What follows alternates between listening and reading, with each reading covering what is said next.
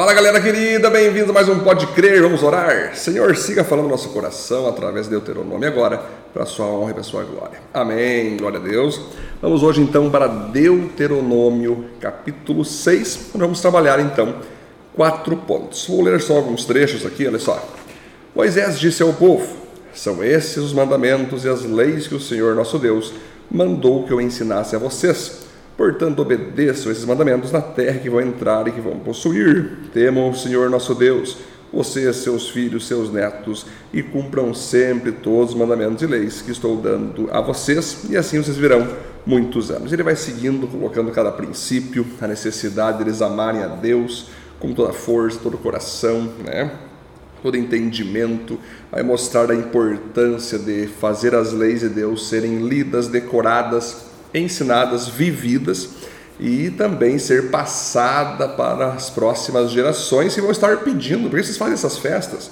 Por que vocês obedecem a esses princípios? E aí Moisés vai dizer que era para responder, porque um dia nós estávamos escravos do Egito e de lá Deus nos tirou e lá Deus nos libertou para vivermos a Sua palavra, e não a palavra do homem, não a palavra de Faraó, para nós termos liberdade de crescer, liberdade de operar, liberdade de avançar. Né? Então, vamos perceber aqui, queridos, quatro pontos. Olha só, primeiro ponto: só existe uma maneira de amar a Deus, obedecendo a palavra dele com todo intelecto, emoção e força física. Olha só que interessante isso aqui, queridos. Deus deixa claro aqui para gente que amar a Ele não é somente erguer as mãos aos céus em louvor, né?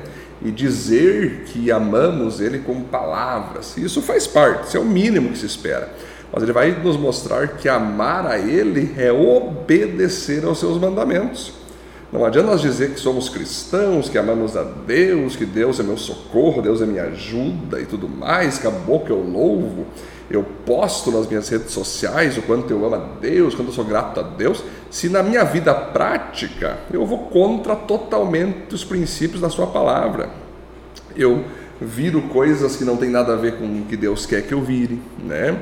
Eu faça coisas que Deus não quer, não tem nada a ver com o que Deus quer que eu faça eu me comporte de maneira que Deus não quer que eu me comporto. Então tem muitas pessoas que fazem isso, né? No Facebook, dentro até da igreja, louvam a Deus, mas lá fora são corruptos, lá fora são imorais sexualmente, lá fora são bêbados, lá fora são é, violentos. Então não tem como uma pessoa provar para Deus que ama a Deus só falando que ama ou postando, não. Para você provar que você ama Deus, você tem que obedecer. É a obediência à palavra dele que mostra que você ama a ele. Né? É a mesma coisa que um filho chegar para o seu pai e dizer: Pai, eu te amo, paizão, reconheço que tu é minha autoridade. Daí o pai fala: Tá bom, então lava aquela louça ali, filho. Não, não, não, lava a louça não, filho. É, pai. Não, não, então corta a grama, filho. Me faça, por favor, corta a grama, tu vai me fazer um favor, eu estou cansado. Não vou cortar, pai, não quero cortar. Aí o pai chega: Mas filho, você não me disse, tu me ama? Então prove com ações, mostra o teu amor não só com palavras, mas com ações. Então, ali mesmo, a Moisés vai receber de Deus, vai passar para o povo, que Deus quer que a gente ame Ele com todo o nosso entendimento. Nós analisar aqui, já olha só interessante. Devemos amar Ele com todo o nosso entendimento, ou seja, coração. Coração seria o cérebro, o entendimento, o nosso intelecto. Tudo aquilo que a gente conhece da Bíblia, nós devemos praticar. Porque uma coisa é conhecimento, outra coisa é sabedoria. Conhecimento é o que você sabe de tudo, sobre Deus, sobre a vida, enfim. Mas sabedoria é tudo aquilo que você conhece da Bíblia e aplica no teu dia a dia. Então, uma pessoa sábia é aquela que busca conhecer a Deus diariamente e aplica diariamente esse conhecimento em sua vida. Então, você repare que o intelecto, com todo o meu intelecto, eu te amo lendo a palavra, Senhor. Eu te amo estudando sobre a tua palavra. Eu te amo ouvindo aqui e assistindo, se pode crer, me aprender mais sobre a tua palavra. Eu vou dedicar o meu cérebro, o meu intelecto para aprender cada vez mais de ti, né? E aplicar isso no dia a dia. Também diz para nós amarmos a Deus com toda a nossa alma, ou seja, nossas emoções. Nós darmos nossas emoções para Deus, amá-lo com alegria, quando nós estivermos alegres, nós amamos, nós celebramos, quando nós estivermos tristes, nós iremos para Deus para buscar que Deus cure a nossa tristeza, quando nós estivermos com raiva, nós iremos esbravejar para Deus, mas não para as pessoas, nós vamos abrir o coração para Deus, quando nós estivermos com vontade de fazer alguma coisa errada com alguém, nós vamos nos dominar, porque nós amamos a Deus com nossa alma. As nossas emoções estão escravas dos princípios de Deus. Quem governa a vida de um cristão não pode ser as emoções, mas deve ser os princípios da palavra de Deus. Então, se em algum momento as tuas emoções pedem para você fazer algo errado, pedem para você agir de modo contrário aos princípios, você deve crucificar essas emoções e não permitir que as emoções superem a sua obediência aos princípios do que Deus quer que você faça. Então, se você ficou ofendido, perdoe ao invés de retribuir a ofensa. Se você foi traído, perdoe e confie em Deus ao invés de você se vingar daquela pessoa. Né? Se você está feliz, alegre, contente, manifeste isso para as pessoas.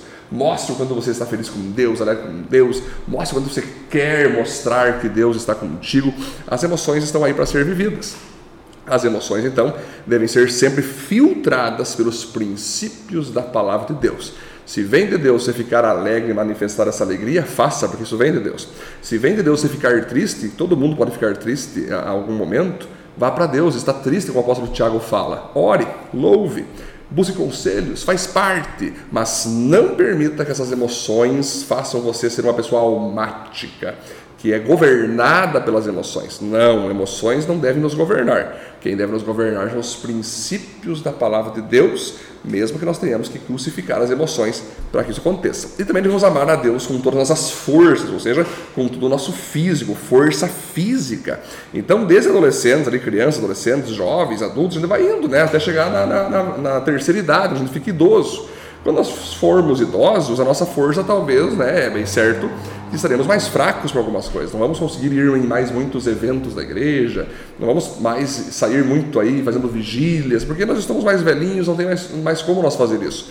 Mas quando nós estamos jovens, adultos, adolescentes, nós temos que usar toda a nossa força mesmo, ir na igreja quantas vezes nós puder, orar a Deus quantas vezes nós puder, ler a Bíblia, ler livros, fazer o máximo, usar toda a nossa energia, nossa força física para buscar a Deus, para glorificar a Deus. Ah, tem acampamento, você vai. Ah, tem uma vigília no meio do mato, você vai.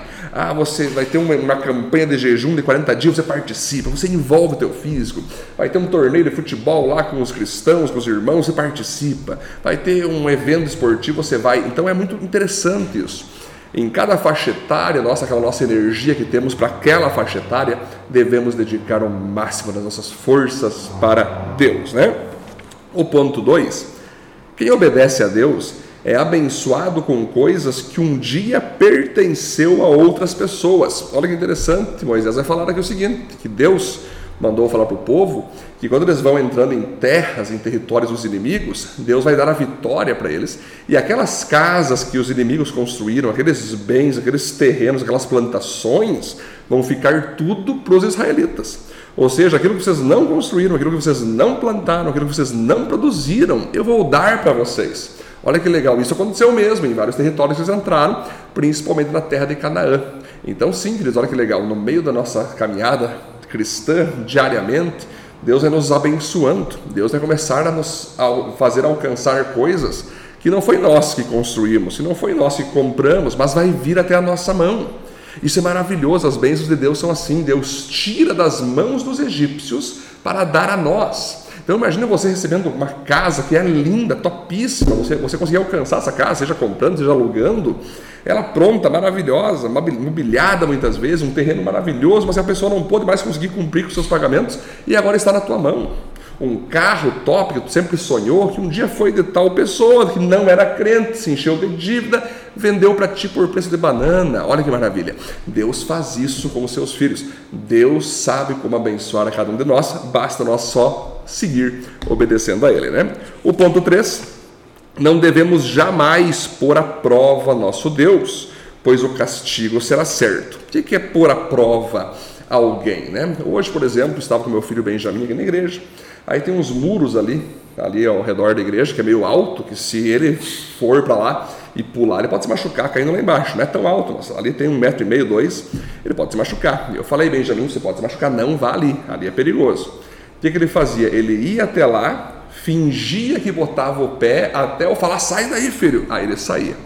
De novo ele ia, fingia colocar o pé e eu falava, sai, filho. O que, que ele queria? Ele queria me pôr à prova. Né? Pai, olha aqui, eu vou fazer, pai. Pai, olha, olha, eu vou fazer. Não que ele iria fazer, mas agora tu imagina se numa dessa ele sem querer brincando ali acaba se desequilibrando e cai, né? Só porque ele tentou me pôr à prova.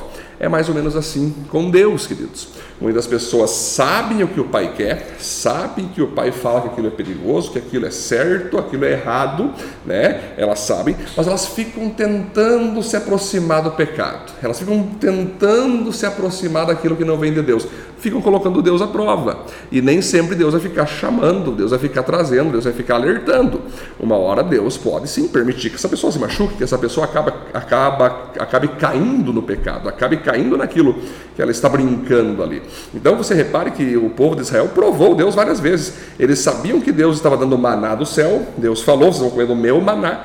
Mas eles começaram, ah, mas eu queria comida, eu queria comida do Egito, eu queria uh, carne, eu queria não sei o que, não sei o que, não sei o que.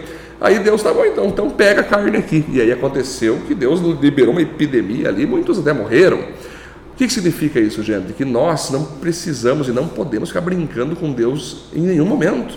De Deus não se zomba, queridos. Se Deus falou para você não fazer tal coisa, fuja o mais longe possível, nem passe na tua cabeça de chegar perto daquilo.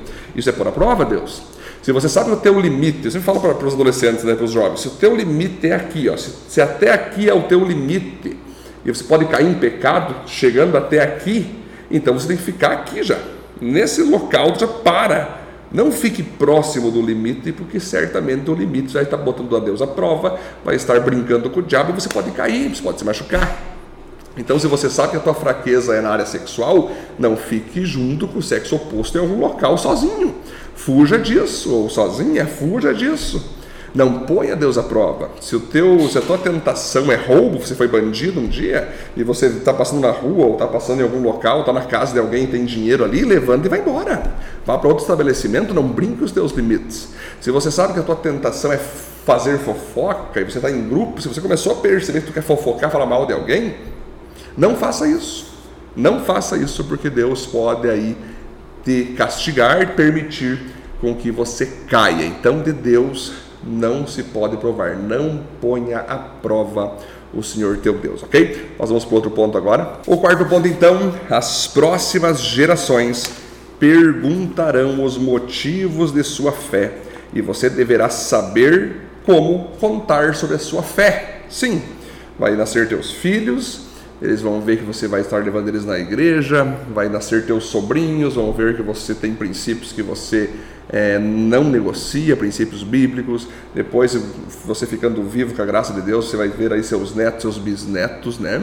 Eles vão perguntar: e aí? Por que, que o vovô só pensa em ir na igreja, é, vive os princípios de Deus? Qual que seria a razão? E assim como na época de Israel, o povo tinha que dizer aos pais, aos avós: olha, Deus nos tirou do Egito, nós estávamos escravos pelo Faraó e tudo mais, mas Deus nos libertou profeticamente você vai dizer: nós em Cristo somos escravizados pelo pecado, pelo diabo que é o Faraó, pelo pecado que é o Egito, mas em Jesus nós recebemos nova vida. Em Cristo nós recebemos uma vida eterna e hoje também temos então os princípios santos, puros, pétreos, sábios, protetivos, que quando nós praticamos, nós somos abençoados. E quando nós não praticamos, nós somos amaldiçoados, nós sofremos com isso. E aí você vai passando isso adiante. É interessante que Deus manda eles fazerem, inclusive, ah, os textos bíblicos, que na época para eles, então, ali era o Pentateuco, né? Gênesis, Êxodo, Levítico, Números e Deuteronômio, eles deveriam então escrever, colocar na testa, colocar nas, nos braços, aqui nos pulsos, colocar nos portões, colocar ali nas portas os versículos, os textos bíblicos do Pentateuco, mostrando a importância, não que Moisés estava obrigando eles a fazer papelzinho, a fazer, não era uma obrigação, mas era o princípio. Olha, o princípio é tão forte que vocês serão felizes, inclusive, se meterem na testa, na, na testa de vocês escrito aí a, a, Bíblia, a palavra de Deus, botar na porta e tudo mais. Mas o profético aqui é o seguinte: qual que é o profético de tudo isso? É que na tua mente testa esteja sempre a palavra de Deus, para que a palavra de Deus governe os teus pensamentos, né? as mãos, que as tuas ações sejam baseadas na palavra de Deus. A porta, os portões, que a tua família, a tua casa estejam debaixo da palavra de Deus. Claro que passa o tempo, depois vai surgir ali os fariseus, que eles também tinham na testa é, santidade ao Senhor escrito, eles colocavam em algumas regiões do corpo versículos bíblicos. Tinha essa cultura em Israel, bem bonito, não deixa de ser bonito, você manifestar, mostrar os, os, textos bíblicos, mas o principal é que os textos bíblicos estejam na nossa mente, nas nossas ações, na nossa família. Agora, claro que é muito bonito, até os dias de hoje, tem pessoas, tem cristãos, que gostam de fazer assim. Eles colam versículos na sala, colam os versículos na cozinha. Isso é muito legal. Nós ter ali no pano de, de prato, aquela, aquele pano que tu lava a louça, um versículo bíblico. Aonde você for, ter versículos bíblicos. Isso é muito lindo, queridos. Aonde nós estivermos, ter a palavra de Deus manifesta na placa, manifesta no jardim. Isso é maravilhoso, porque faz nós lermos, faz nós sempre lembrarmos e faz nós, inclusive, buscar praticar essa palavra. Agora, claro que diariamente, o que se espera em especial de todos nós cristãos, que nós venhamos a ler todo dia a Bíblia, não importa se tu vai ler vários capítulos, ou um capítulo, ou dez versículos, três versículos, ou um versículo, todo dia tem que ter contato com a palavra. Você tem que ter contato com a palavra. Porque essa palavra ela vai entrar, essa palavra vai te fortalecer e vai te levar a obedecer aquele princípio que você acabou de ler, acabou de estudar. E quanto mais você lê, quanto mais você pratica, quanto mais você obedece, mais você é abençoado, mais Deus se alegra com você e mais Deus pode te usar. Vamos orar? Senhor, obrigado por mais um estudo maravilhoso em, tua palavra, Deuteronômio capítulo 6. Que o Senhor nos ajude mesmo a ter a tua palavra sempre impregnada em nossa mente, nossas emoções e nossas ações, para a honra e glória do teu nome. Amém. Amém, queridos, abençoe. Até o nosso próximo Pode Crer. Valeu!